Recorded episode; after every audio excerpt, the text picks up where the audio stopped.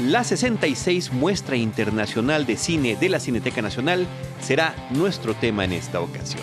Bienvenidos a Cinemanet. El cine se ve, pero también se escucha. Cinemanet. Con Carlos del Río, Enrique Figueroa, María Ramírez, Diana Gómez y Roberto Ortiz. Cine, cine, cine y más cine. Bienvenidos. Cinemanet. Arroba Cinemanet en Twitter, facebook.com diagonal Cinemanet, Cinemanet 1 en Instagram y Cinemanet 1 en YouTube son nuestras redes sociales. Yo soy Carlos del Río, les doy la más cordial bienvenida. Lo hago a nombre de Paulina Villavicencio, nuestra productora general, y de todo el equipo de Cinemanet, eh, saludando también a la postproducción de nuestro querido Uriel Valdés. Roberto Ortiz, ¿cómo estás? Pues eh, bien y además con el gusto de ver una especie de cometa, porque lo vemos ya últimamente de vez en cuando, como Enrique, ¿sí? Enrique Figueroa Naya en los micrófonos de Cinemanet. ¿Cómo estás? Menos espectacular que un cometa, pero muy bien, muy, muy a gusto de estar acá otra vez en Cinemanet. Muchas gracias. Pues gracias a ambos por este eh, esfuerzo para platicar en esta ocasión de algo que en redes sociales eh, nos han insistido que platiquemos, que además nunca lo hemos dejado pasar de largo, pero justamente por eso, Roberto, y porque también comentarle a nuestros amigos, hemos tenido una intermitencia en la publicación de episodios, estamos atrasados en iTunes, eh, la página en este momento no está funcionando, estamos sacando al momento de grabar esto nuestros episodios a través de YouTube. Eh, pero estamos trabajando todos los del equipo Cinemanet para poder regularizar esta situación. Sobre todo, pues ya tan avanzado en, nuestro camino a lo largo de estos años en este podcast. Así que gracias a todos por la paciencia y gracias por encontrar la forma y la manera de seguirnos escuchando y acompañando y permitirnos que los acompañemos. Roberto, la 66 entrega de la muestra internacional de cine de la Cineteca Nacional nos trae varias películas. Sí, yo quisiera referirme sobre todo a un aspecto que observo como, si no constante, sí por lo menos en cuatro películas de la muestra internacional. Pareciera que esta es la muestra de los acervos, es decir, de materiales fílmicos que son reutilizados para hacer documental o para hacer ficción. De tal manera que, bueno, una muy relevante es Jamás llegarán a viejos, una película de Reino Unido del 18 de Peter Jackson, el mismo director del Señor de los Anillos, si no me equivoco. Así es. Que es ah, una planteamiento sumamente interesante porque utiliza materiales de acervo, muchos de ellos desconocidos, eh, de los combates de la Primera Guerra Mundial desde el lado inglés. Recordemos que es una guerra de trincheras, por lo tanto recurrentemente veremos a los soldados ingleses en las trincheras y sucede algo sorprendente. sucede que uno está viendo los materiales en blanco y negro y repentinamente cambia a color hay un nuevo tratamiento de la imagen, de tal manera que no solamente es eso, sino que narrativamente Jackson utiliza algunos um, eh, documentos uh, sonoros, en este caso opiniones de ex soldados ya veteranos de la guerra, eh, grabados en los 60 y 70, se incorporan y eso hace un documental estremecedor, un documental que va desde lo que es el optimismo eh, citadino eh, de los ingleses, la incorporación de soldados inclusive, de, jóvenes, inclusive menores de edad, eh, menores de 18 años, a la guerra, y luego el fragor de la guerra, lo dramático de la guerra, los resultados de la guerra tanto de una u otra parte, y finalmente me parece que estamos ante un esfuerzo enorme por parte de la BBC de Londres para incorporar estos documentos. También encontramos en el caso del de, eh, aspecto iconográfico algunos carteles, etcétera, que acompañan, que complementan, que rematan estas imágenes de por sí dramáticas.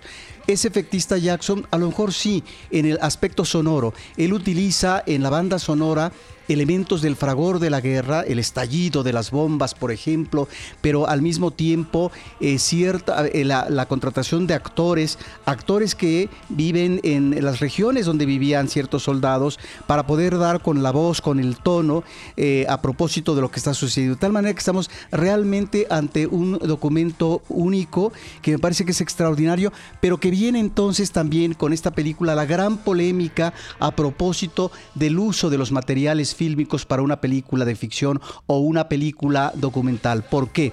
Porque la ortodoxia de los acervos nos dice que se tendrían que respetar los materiales, tan solo diría yo en el aspecto del color, el blanco y negro. Y aquí incorpora el, color eh, Jackson. Y me parece que eh, aquí es considerar la renovación tecnológica, las apuestas tecnológicas y que finalmente también se tiene que considerar los nuevos públicos y la avidez de los mismos con respecto a estos materiales de acervo que sí nos remiten a una Primera Guerra Mundial, pero que finalmente no deja de ser interesante lo que hace eh, como portento técnico Jackson. Entonces esta polémica ahí está. Y sí, bueno, una polémica que me parece que es eh, extraordinariamente relevante. A mí sí me resulta muy interesante y me parece que está este aspecto de traerlo atractivo para el público. Este, este color digital que incorporan a la cinta, este trabajo sonoro, inclusive algunas situaciones también hacia el 3D. Y, eh, y además, bueno, si la vimos en tercera dimensión. Eh, además, comentar que la película fue encargada a Peter Jackson como eh, para celebrar el armisticio de 1918, ¿no? La conclusión de este conflicto bélico, pero pero eh, desde el título pues es pesimista la película They Shall Not Grow Old, ellos no llegarán a viejo. Sí, es una película que resulta muy interesante, como ya lo mencionaba Charlie, Roberto. Primero el asunto de que es una película que se tiene que ver en el cine, por este aspecto del 3D que también le añade algo, algo, algo adicional a la película. Y, sí, en esta polémica de, estos materiales resulta muy interesante porque también entra este aspecto de que sí le aporta el haberlos coloreado porque cuando uno ve esas imágenes resultan tan cercanas, digo, quizá un poco la barrera del, del, blanco y negro mentalmente a muchas generaciones y sobre todo a las más actuales genera un asunto de lejanía, ¿no? Cuando este documental, eh, pues lamentablemente las guerras, si bien han evolucionado, pues siguen siendo guerras, siguen siendo crudas, siguen tratando estos elementos humanos que estamos revisando y esto lo hace muy actual. Entonces creo que es un trabajo interesante, como decía también Roberto, con esta polémica que abrirá muchas aristas, pero que vale mucho la pena que la gente se acerque a observarlo y que qué bueno que se estén observando también estos, estos materiales. ¿no? Además también de una Primera Guerra Mundial que normalmente siempre vemos más de la Segunda, creo que es interesante esto. Sí, que es la Primera Guerra Mundial y agrego nada más que es también, si no la polémica, si em, la respuesta por parte de la crítica y también del público cuando comenzaron a colorearse eh, sobre todo las cintas clásicas hollywoodenses, Casablanca, por ejemplo. Es decir, ahí efectivamente se, está alterando el producto fílmico desde el punto de vista de la fotografía. Y es ahí donde me parece que eh, sí está bien que se polemice porque, perdón, la concepción original de una película es era blanco y negro. Sí, sí. Entonces, eh, entonces se está alterando. Es correcto, pero está generando una nueva, y tú, y tú lo has visto, es un trabajo que haces en la Cineteca Nacional, cuando se toman diferentes trabajos, sobre todo me refiero a este programa y proyecto que tiene la Cineteca Nacional de recuperar archivos fílmicos eh, personales, familiares, que la gente va y entrega sus películas, y que no sé si continúa Roberto. Sí, pero, no están alterados. pero sobre eso la gente hace nuevos, nuevos eh, proyectos sí, basándose en esos materiales. Y me parece que es lo que está haciendo Peter Jackson. Y, eh, y un dato curioso para los escuchas de Cinemanet, una de las primeras películas, de los primerísimos episodios que tuvimos en Cinemanet, era sobre una película de Peter Jackson que se estrenaba en aquel momento, que era su versión de King Kong ni más ni menos. ¿no? Lo comento ahorita a propósito de que estamos a punto de llegar al episodio 1000 y de repente como a través de los realizadores cinematográficos pues también se van cumpliendo ciertos ciclos. ¿Tú querías comentar algo sobre eso? Pues este asunto de lo, que comentaba Roberto es que la verdad sí lo abre para mucho y creo que podríamos hacer otro episodio al respecto de haber coloreado películas como Casablanca, pues eran otros momentos. ¿Cuándo fue el, el momento en el que se colorea Casablanca. No, eh, hace, hace varios años que comenzaron a salir en DVD, en, en, video, toda esta una serie de clásicos del cine y que bueno, finalmente esto generó también una alternativa para un público también diferente y que eh, veía en color las películas, pero que también fue muy criticado porque debemos de considerar como en la película de Jackson, que finalmente tanto Jackson como en esas películas coloreadas se eh, trataban de respetar ciertos colores básicos, de tal manera que eh, no es cuando vemos un clásico coloreado o la película documental de Jackson sobre la guerra de la Primera Guerra Mundial, es decir, los colores que estamos acostumbrados a ver. Sí, este, pero yo ahí sí tengo una, tengo una opinión diferente. En el caso de una película como Casablanca, si la, si la película fue concebida originalmente en blanco y negro, no, ahí no hay por qué meterse. Sí, sí. lo que está haciendo Peter Jackson con este documental es retomar estos materiales y generar un nuevo producto. Y ese producto se está generando a partir de materiales que pudieron ser en blanco y negro, que pudieron tener tales, y resulta que él los termina coloreando y que termina presentándolos en tercera dimensión, ¿no? Sí, pero creo, eh, Carlos, que eh, continuaría la discusión porque, perdón, son materiales concebidos, fotografiados originalmente en blanco y negro. El hecho de que sea un documental, es decir, efectivamente es eh, un, género diferente a la ficción, pero perdón, fue concebido en blanco y negro. Ahí es donde está la discusión y la polémica, y ahí es donde está el acercamiento de nuevos públicos en esto. Ahora, un dato curioso es que Casablanca fue eh, coloreada a finales de los 80 En el 88, Ted Turner para presentarla en televisión. Interesante porque también desde su momento el propio Roger Ebert fue de los que estuvo en contra y dijo que era qué triste este crítico cinematográfico estadounidense eh, de Chicago que dijera qué triste que una película como esta tenga que colorearse para llamar la atención de la gente y, eh, que lo hiciera Ted Turner, un hombre, un empresario enorme de las comunicaciones que además fue de los pioneros en tener canales de televisión de pura película y de clásicos para acercarlos al público. ¿no? Entonces, esta dualidad de, estas formas de tratar de acercar al público al, cine. Pero tiene que ver con la industria, perdón, con los intereses de la industria.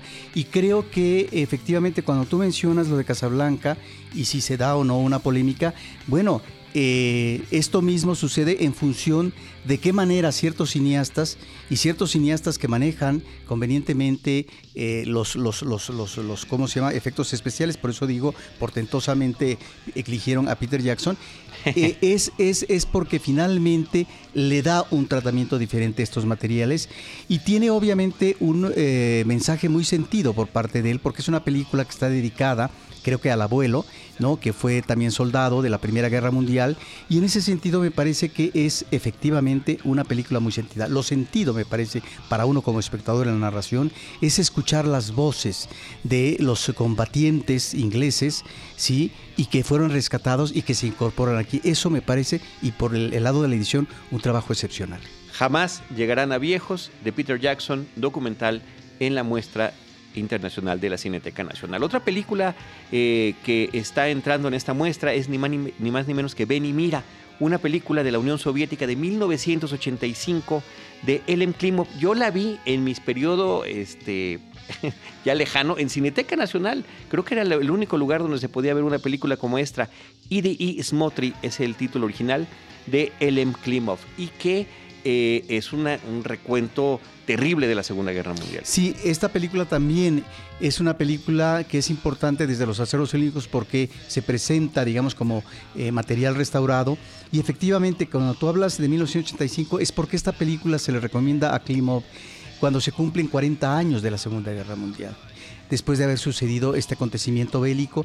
Y aquí me parece que estamos ante un clásico del cine bélico, que es el horror de la guerra, es decir, porque vemos el tránsito de un niño que termina prácticamente envejecido porque finalmente su mirada es una mirada que está en los acontecimientos terribles, en este caso, de las matanzas que ejecutan los nazis en las comunidades eh, bielorrusas. Es realmente una película espectacular, es un clásico del cine y es una película que el público, si la puede ver, que la incorpore en su filmografía, en algunos de los uh, eh, circuitos de exhibición fuera de Cineteca Nacional.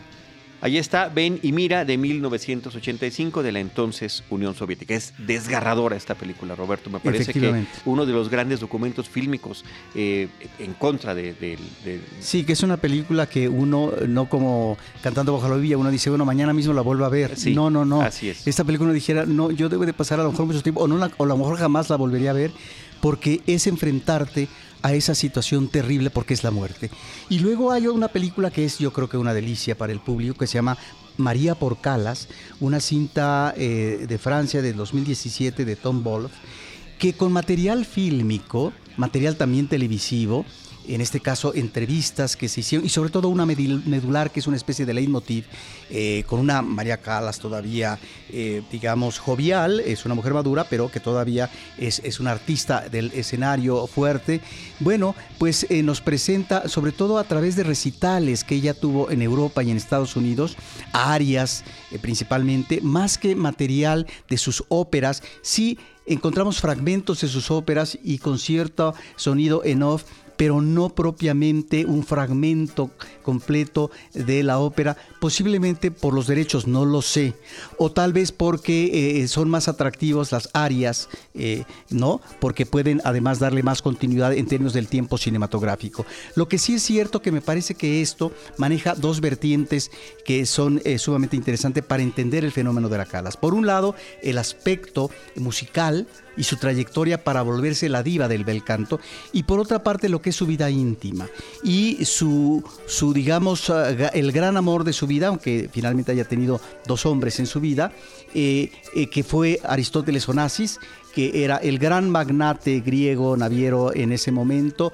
que era uno de los hombres, si no el más rico del mundo, de los hombres más ricos del mundo, que fue su gran amor, pero fue también su gran frustración, fracaso amoroso. De tal manera que me parece que a través de estas imágenes logramos ver, yo no diría, como ha dicho cierta crítica, que esta parte de su vida íntima podría, digamos, ser insustancial o un referente para la revista Hola, por ejemplo, ni mucho menos. No, a mí me parece que esto eh, sirve como complemento a propósito de un personaje que finalmente está anunciando lo, que va a suceder en su vida, que es la tragedia, a partir de momentos eh, de gran depresión que la llevan a ella a dejar el escenario, eh, eh, porque finalmente tiene la separación con Onassis, sobre todo cuando él se casa con Jackie Kennedy, y después cuando él muere. De tal manera que me parece que es una película muy correcta en el tratamiento de, la, de la Calas, ¿sí? no vemos estos elementos climáticos, dramáticos, de decadencia de ella, pero finalmente creo que se logra entender y tal vez para el espectador queda la, idea eh, o la posibilidad de ver cómo una mujer a través del canto sublima su drama amoroso.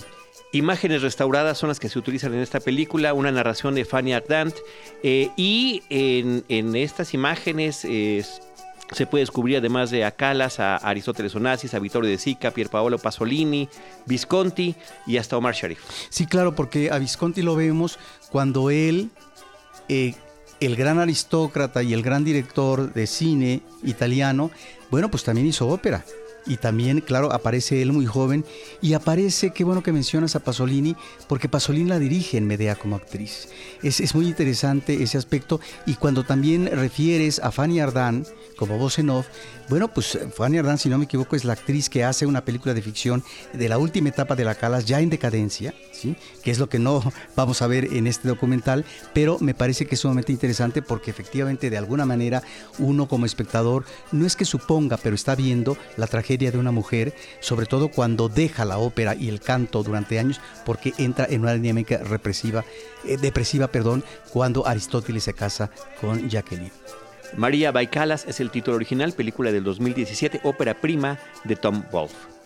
Y nada más, eh, a propósito de los acervos, menciono una última película eh, que dirige el nieto de Alfredo Obando Candía, que mm, hace un documental sobre este personaje, un ex militar que fue eh, presidente de Bolivia dos veces y que si bien es cierto que se habla de él bien en cuanto que contribuyó a la modernización del país, pues de él también se habla muy mal porque eh, durante su, régimen ocurrió una masacre que se llama la masacre de Juan de 1967.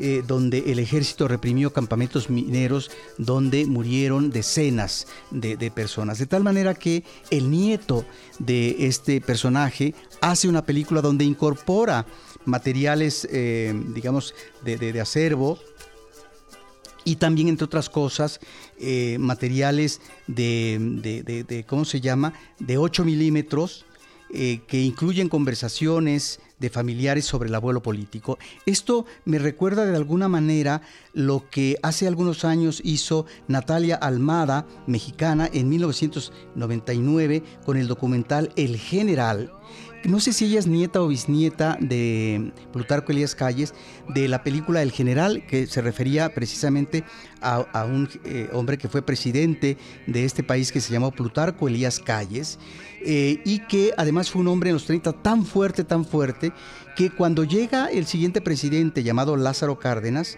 bueno, recordemos que a, Elías Calles se le denominaba el jefe máximo. Bueno, Lázaro Cárdenas, para eh, cortar el poder político que tenía este eh, eh, Calles, lo exilió y tuvo que salir del país Lázaro Cárdenas, de tal que, perdón, eh, eh, Plutarco, Elías Calles, de tal manera que también Natalia Almada en su momento, creo que a partir, no recuerdo muy bien el documental, no es un documental muy logrado, ella incorpora materiales de una grabación que hace a una de las hijas de Plutarco Elías Calles y a partir de eso se refiere a, ese personaje de la vida pública de México y que en la política fue eh, muy importante como Plutarco Elias Calles. Repítenos, por favor, el nombre, Roberto, de la película que estás eh, recomendando. Algo quema, una película boliviana de 2018 de Mauricio Alfredo Obando. De acuerdo. ¿Y algo más de la muestra? Pues eh, está La Camarista, que fue una película de las nominadas recientemente por los premios Ariel, con 10 nominaciones Sí, muy recomendada además de que viene ya de, varios festivales. festivales y, Estuvo, por ejemplo, en, Morelia, donde se alzó con el, máximo galardón para una película eh, mexicana.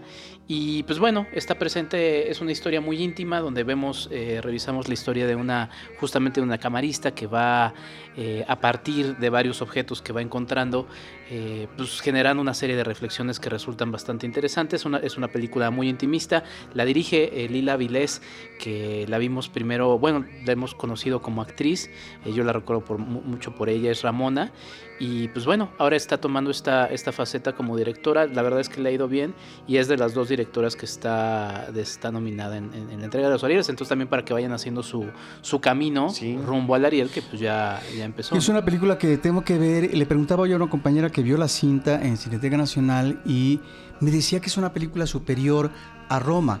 Porque Se hablando compara sin querer. Porque ¿eh? hablando, la, eh, eh, hablando de las nominaciones, posiblemente Roma arrase con los Arieles en, cuanto al número de premios, ¿no? Entonces, no sé, ¿tú qué opinas de esto, Enrique?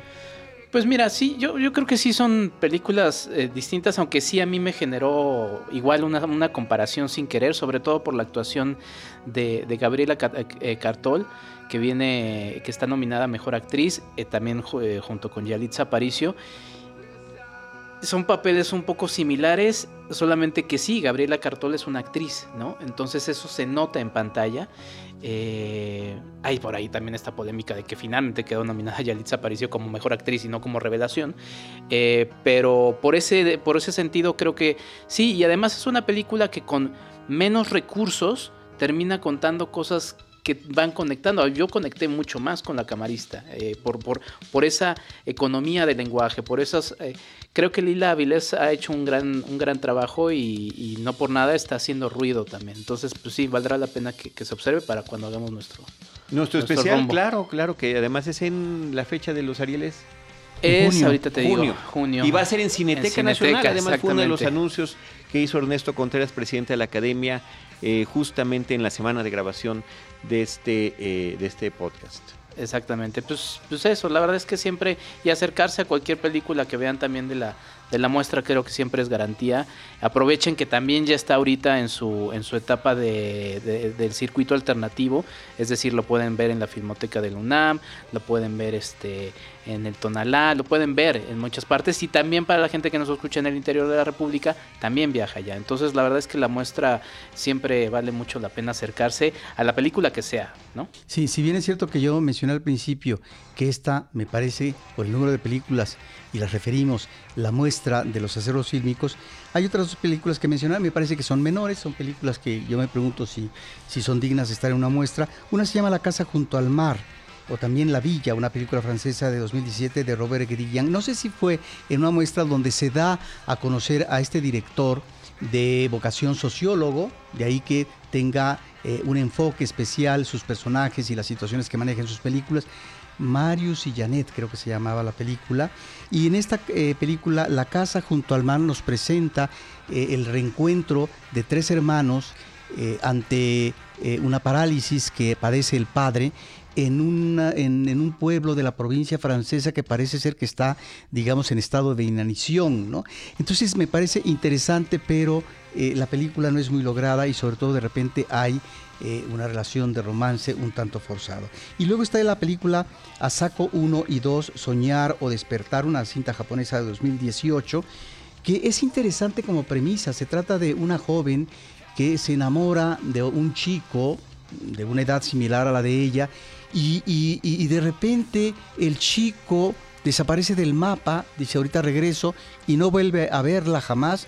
Y bueno, lo que eso implica en términos de depresión para ella, pasa el tiempo, ella se encuentra en otra ciudad y conoce a un hombre sumamente parecido a su novio iniciático y viene una relación de pareja formalmente hablando. Y hasta ahí me quedo porque luego viene una situación difícil para el personaje femenino cuando se reencuentra con el novio original. Entonces me parece que es una película interesante como promesa. Lamentablemente a veces hay ciertos aspectos que no, eh, no sé si rayan en el melodrama, pero que no, eh, no logran la suficiente consistencia, pero es una película en este sentido sumamente atractiva. Asako 1 y 2 y eh, el título original es Netemo Sametemo de Ryusuke Hamaguchi, que se está presentando en Cineteca Nacional, una, una película del 2000. 18. Roberto, para concluir, eh, fuera del circuito de la, Cineteca, de la muestra de la Cineteca Nacional, hay otra cinta que comentar que es El culpable. Sí, que yo la recomiendo ampliamente al público. Yo creo que es una película que por lo pronto la pongo entre las 10 películas ah, favoritas para mí de lo que estoy viendo hasta el momento de 2019.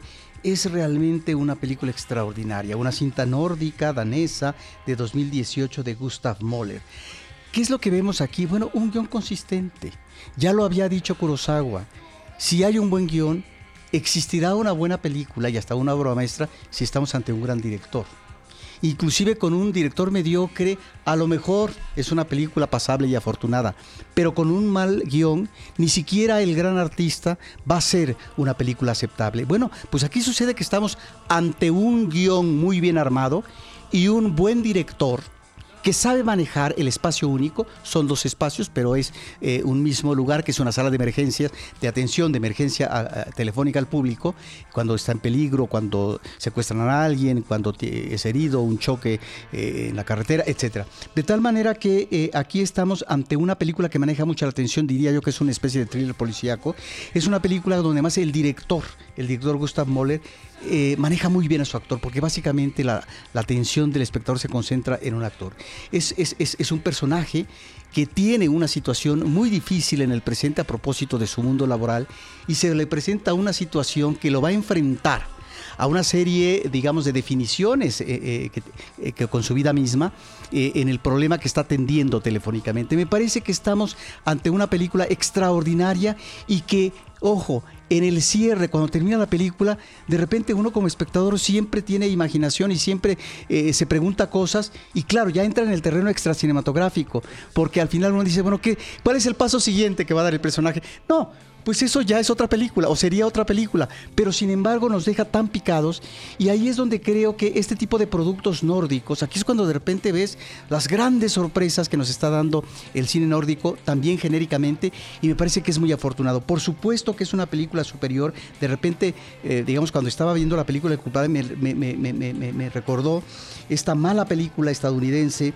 del 2013 de Brad Anderson, que creo que aquí le titularon Línea de Emergencia, ¿sí? En donde vemos a, Halle, eh, Berry, sí. A Halle Berry eh, que eh, es una mujer que está atendiendo servicios de emergencia y bueno, la película remata muy desafortunadamente. Termina tomando cartas en el asunto ella y sale del cuarto de emergencia. Y sale un asesino serial, lamentabilísimo. Pero esto, esto es la fórmula hollywoodense.